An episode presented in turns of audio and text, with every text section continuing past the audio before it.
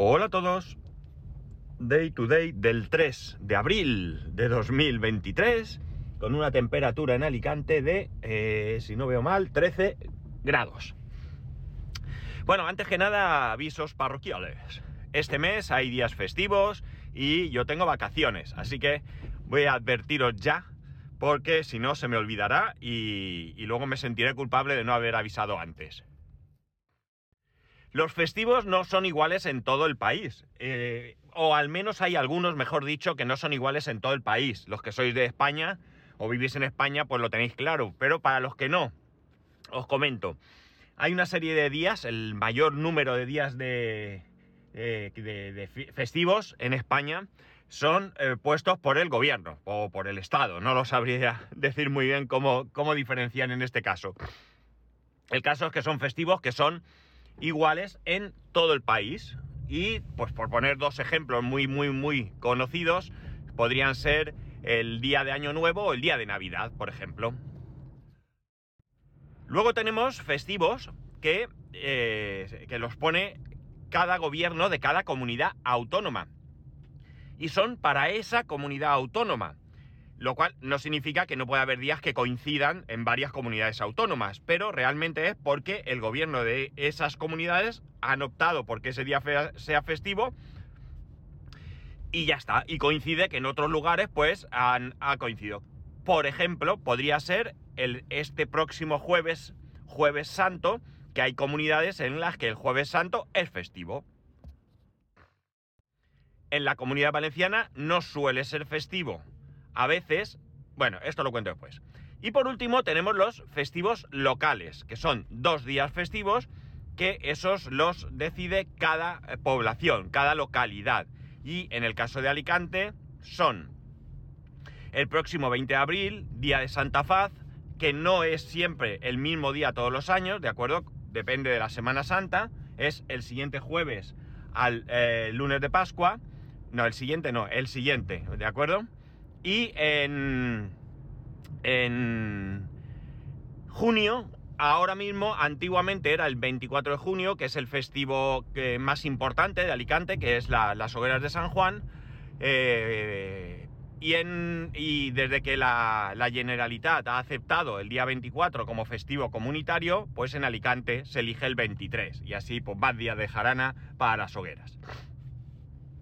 El caso es que eh, luego también hay alguna diferencia, como que hay comunidades, creo que Murcia es una de ellas, en las que si un festivo cae en domingo, los días laborables son de lunes a sábado, o sea que los que no trabajamos los sábados, si nos cae un festivo en sábado, eh, lo perdemos, entre comillas, lo perdemos. Los que trabajéis los sábados, pues lo disfrutáis, salvo que trabajéis en sitios con turnos y demás y os toquen las narices. Y eh, como digo en Murcia, los festivos que caen en domingo pasan al lunes, mientras que en la comunidad valenciana los festivos que caen en domingo pues se elige otro día, como podría ser el jueves santo que os he comentado anteriormente. Vale, pues dicho esto, así ya, ahora cuando os diga los días que no voy a grabar porque o son festivos o tengo vacaciones, pues entenderéis un poco el motivo, que ya sé que no hace falta tanta información, pero bueno, ya que estamos, ¿por qué no? Por tanto, el próximo viernes, el próximo viernes día 7, viernes santo, festivo en la comunidad valenciana y por tanto, eh, digo en la comunidad valenciana porque ni siquiera sé si es nacional o qué, ¿vale? Pero suponiendo que sea o no sea, en, en Alicante sí es festivo. Yo no trabajo, no hay colegio, de hecho no hay colegio, el jueves ya no hay colegio, pues no habrá podcast viernes día 7, no habrá podcast. La semana siguiente, la semana siguiente, el lunes de Pascua es festivo también aquí en, Alicante, en la comunidad valenciana. Eh, no, no estoy muy seguro. Sí, en Alicante. No, perdón, en la comunidad valenciana. Me estoy liando yo solo. Y, por tanto, por ser festivo, tampoco habrá podcast. Estamos hablando del lunes día 10. Seguimos. El resto de días, ¿qué pasa de esta semana? Pues que martes 11, miércoles 12 y jueves 13 yo los tengo de vacaciones. ¿Qué ocurre? Pues sí, amigos, no habrá podcast. Está claro, ¿no? Y el viernes 14 yo sí trabajo. Entonces, como yo sí trabajo, pues ya habrá podcast. Es decir, que desde el día 6 que grabaré el último podcast, eh, ya no grabaré hasta el día 14. ¿De acuerdo? Y saltamos a la semana siguiente. ¿Qué pasa la semana siguiente? ¿Por qué pasa? Bien, ya os comenté, creo recordar, que este año en la empresa han decidido, nosotros estamos ubicados en Torrellano, que es una partida de Elche, y tenemos muchos compañeros de Elche.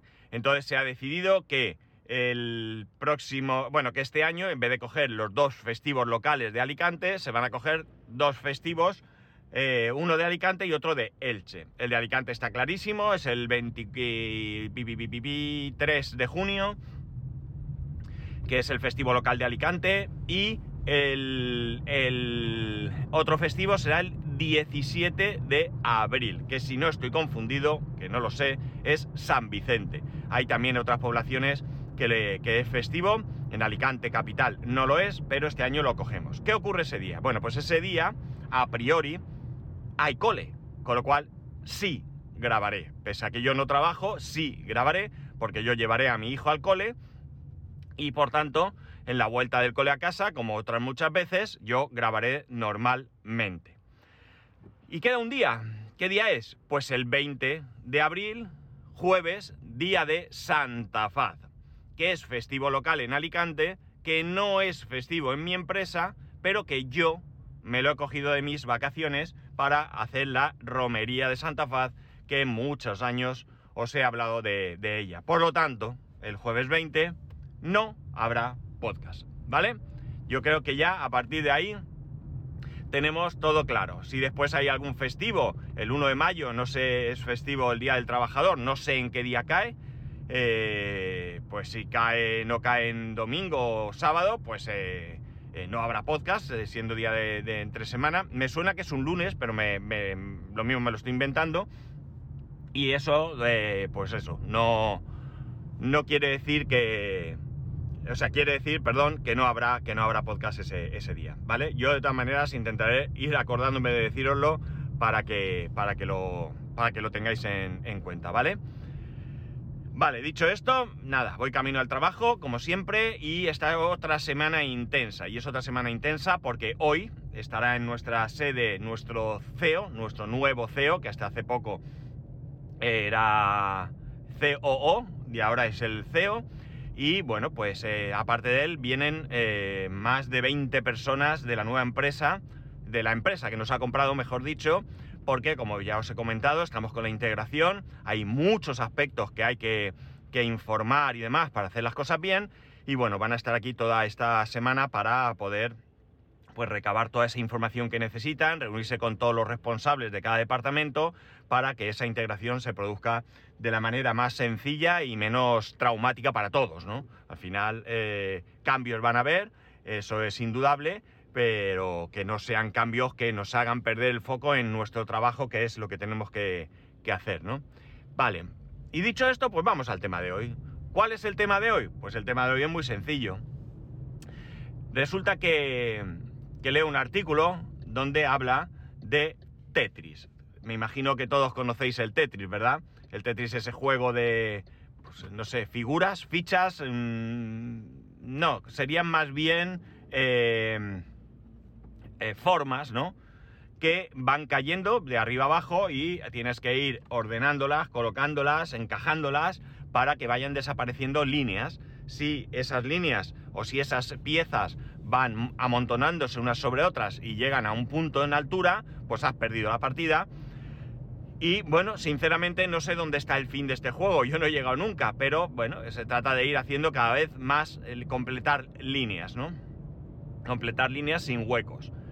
Bien, este juego es un juego que fue desarrollado por un... No vengo aquí a traer ni nombres, ni fechas, ni nada de esto, ya sabéis, no es la prioridad de mi podcast ni de mí el dar tanta información. Alguna vez me, molesto mucho en, hacerlo. Madre mía, casi me dan por detrás un meneo importante. Eh, muchas veces me preocupo de hacerlo, pero no es el caso porque voy conduciendo, mi memoria no alcanza a recordar todos los datos y no puedo ir aquí con un papel o con lo que sea, eh, porque bueno, corro riesgo de, por un lado, y lo más importante, tener un accidente, y por otro lado, eh, de que me multen. Y por tanto, como no estoy dispuesto ni a lo uno, por supuesto, ni a lo otro, pues no, no está descartado que aquí generalmente se den esos datos. Bueno, que me enrollo.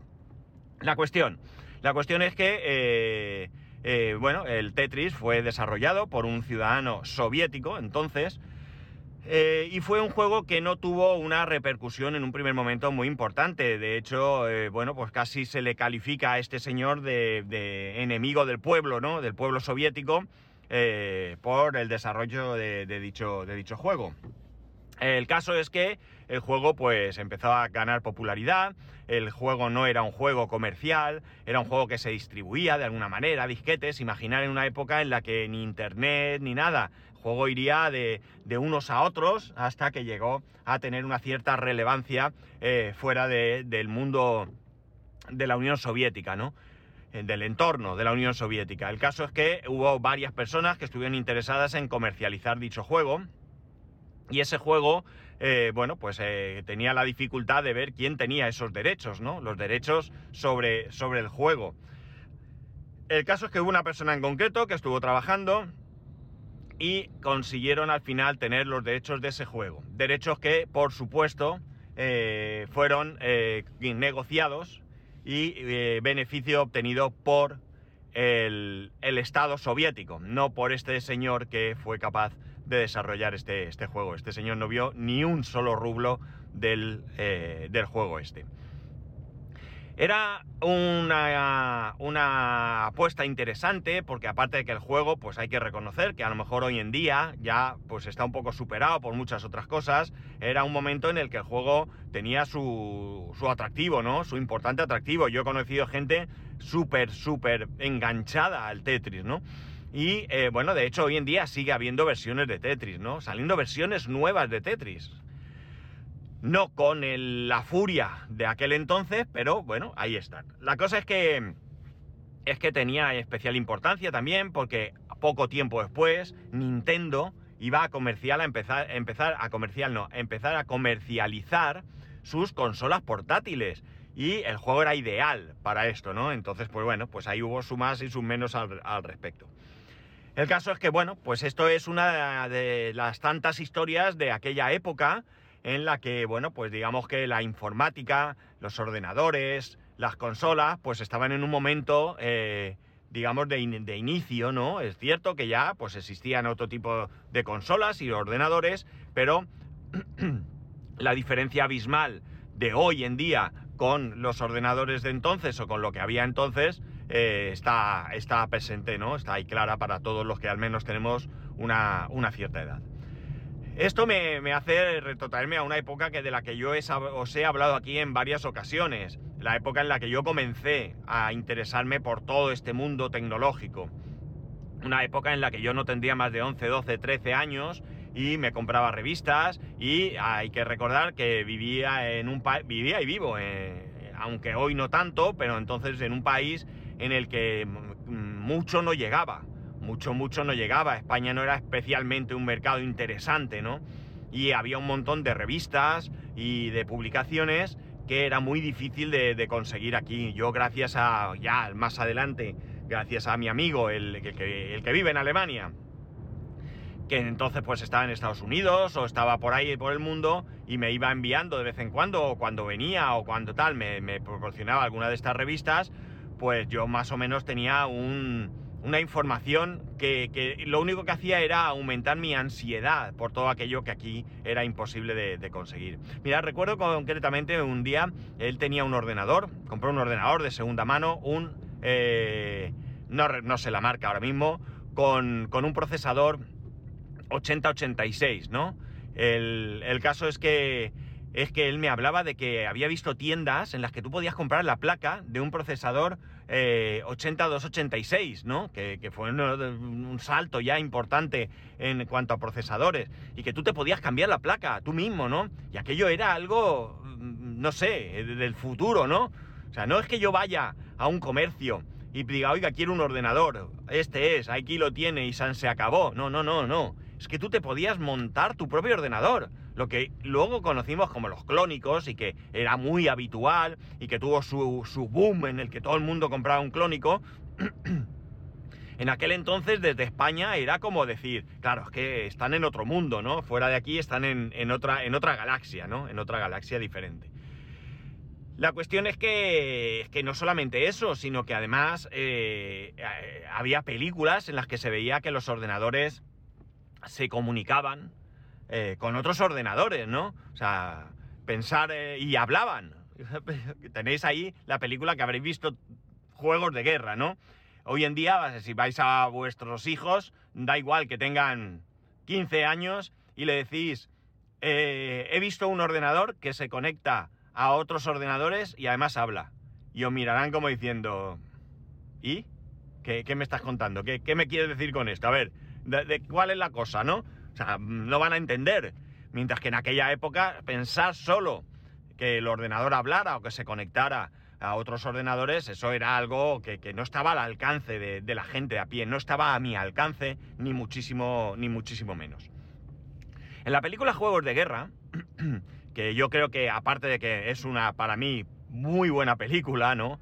La trama realmente es la siguiente. No creo que destripe nada, esto no es spoiler, es una película de hace muchísimos años y el que no la haya visto, pues es que ha perdido el tiempo, pero va ahí.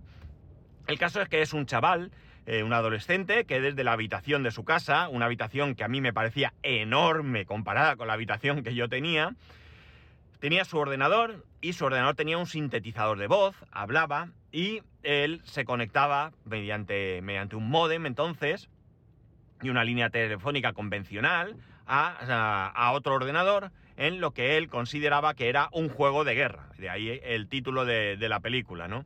Entonces, bueno, conforme se va desarrollando la trama de la película, el caso es que eh, en algún momento eh, se, se manifiesta que realmente no es un juego, sino que él ha conseguido entrar en un ordenador militar, en un superordenador para entonces militar, con inteligencia artificial. Fijad lo que os digo, ¿eh? estamos hablando de una película que tendrá, qué sé yo, 35 años, no sé cuántos tendrá.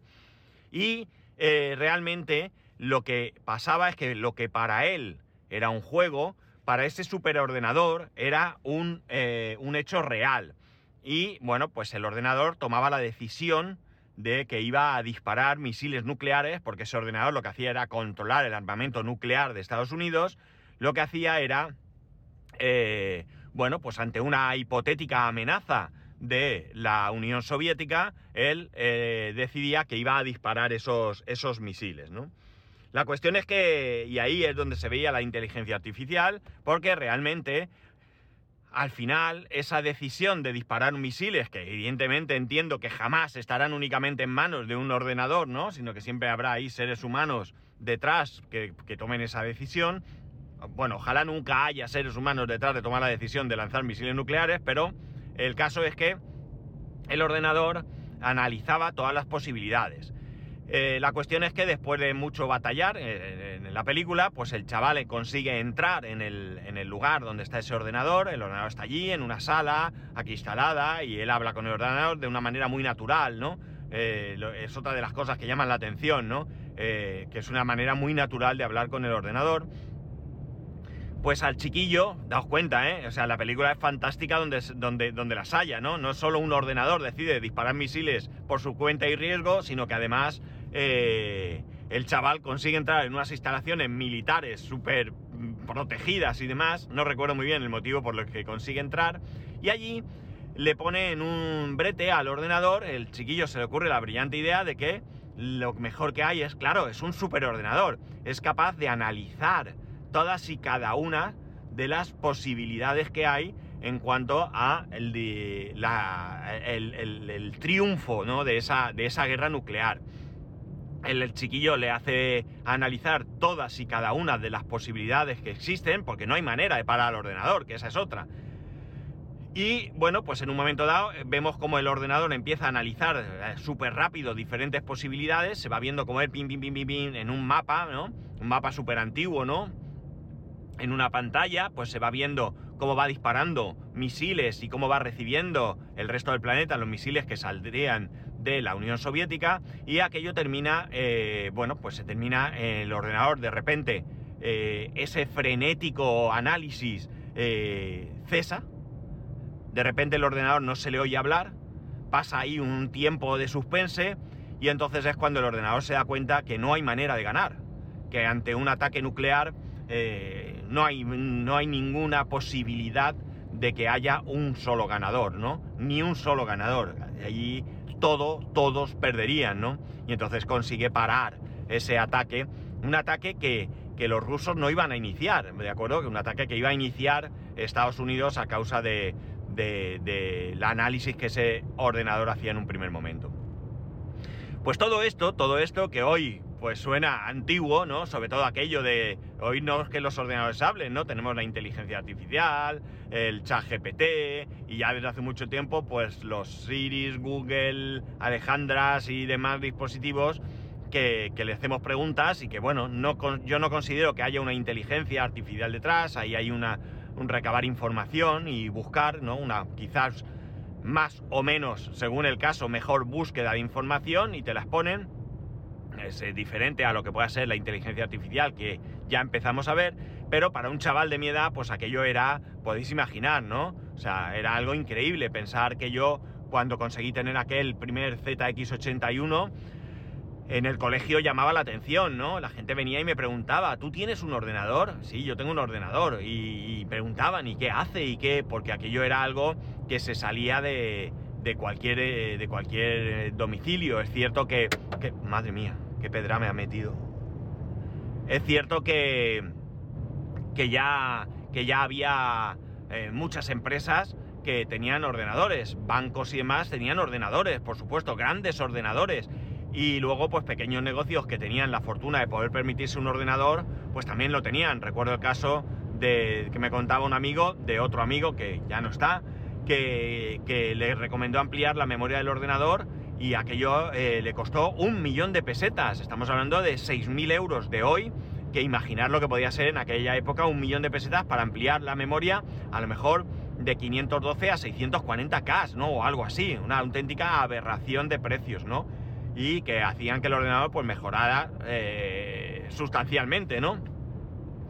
Entonces, bueno, pues tener eso era poco menos que, que imposible, ¿no? Mientras que también eh, aquello de comunicarse, pues imaginar, ¿no? Todavía en internet, ni historias como estas, lo que ahí teníamos era con mucha, mucha suerte, yo más adelante conseguí un modem, primero un aquellos modem de telefónica enormes, más grandes que una caja de ordenador, que lo que hacían era... Eh, que bueno, eran para empresas y en algunas ocasiones pues, eh, pues se quedaban abandonados en empresas y demás. Y mi padre pues trabajaba en un banco, se remodeló el banco, todo aquello se quedó allí Después de mucho tiempo mi padre consultó, le dijeron que aquello a la basura y la basura fue que me lo llevé a casa, ¿no? Y aquello, bueno, pues fue un... un a ver, ¿qué puedo hacer aquí? Porque hay un atasco, una máquina... Madre mía, el señor. Mm, no sé si me puedo quedar en este carril o me tengo que cambiar. Vale, perdonad, pero es que tengo que salirme por la autovía por una salida de la aquí y, tengo complicaciones. Bueno, la cosa es que como mucho eso y como mucho te podías conectar a lo que conocíamos como una BBS, que era algo así como Bulletin Board, no recuerdo, System, podría ser, me lo invento, no lo sé, una BBS. Las BBS, la mayor parte de las BBS, por no decir todas a las que yo me conectaba, eran ordenadores que tenía una persona en su casa, con una línea telefónica eh, única en la que si ya había alguien conectado, nadie más se podía conectar y que era pues todo aquello en modo texto, modo en MS2 y es un accidente y, o una avería. Y que, y que bueno, pues que en un momento dado lo que tú conseguías era pues obtener ficheros, ¿no? Básicamente ficheros, ¿no? Te conectabas y tal, y en algunos casos pues había una especie de foro, por llamarlo de alguna manera, donde te, podías allí descargar alguna cosa o hablar y demás, pero lo chungo era que si tú hacías una pregunta, no podías ir mirando cada X tiempo si alguien te contestaba, por varios motivos. El primero porque el que he dicho, ¿no? Si la línea estaba ocupada, tú ya no te podías conectar. Alguno, con un gran despliegue de medios, tenía otra línea más, un par de líneas, pero bueno, no era lo habitual. No es que hubiese mucha gente con modem, pero tampoco había muchos sitios donde conectarse, ¿no? Lo he dicho muchas veces, una de las BBS a las que más nos conectábamos era una catalana, que estaba en catalán, y que, y que estaba bastante, bastante bien. No voy a recordar el nombre, por supuesto, pero estaba bastante, bastante bien. Y, y bueno, pues eso, que tenías que, cuando podías y luego aparte que cada llamada telefónica costaba dinero. Tú ahora no te importa conectarte a internet cada segundo porque lo que pagas es lo que pagas y hemos terminado. Pero en aquella época tenías establecimiento de llamada, los minutos a los que te estabas conectado, que en este caso siempre eran llamadas interprovinciales, es decir, más caras que las llamadas locales.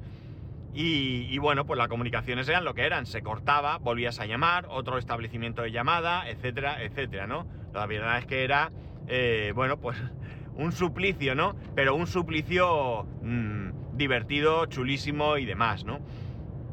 Y la verdad es que se disfrutaba, se disfrutaba mucho, ¿no?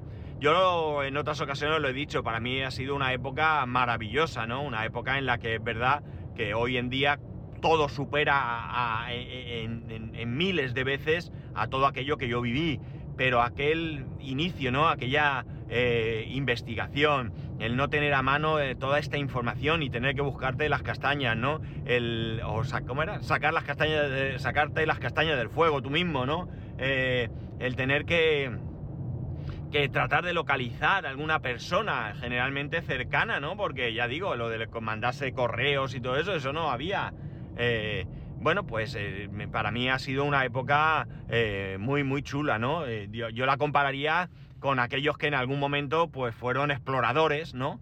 Y, y bueno, pues descubrieron, descubrieron monumentos o descubrieron tribus o descubrieron, no sé, excavaciones o lo que sea eh, la emoción de, aquello, pues probablemente es la misma emoción que vivía un chaval de, pues eso, 14, 15, 16 años cuando descubría algo, algo así, ¿no?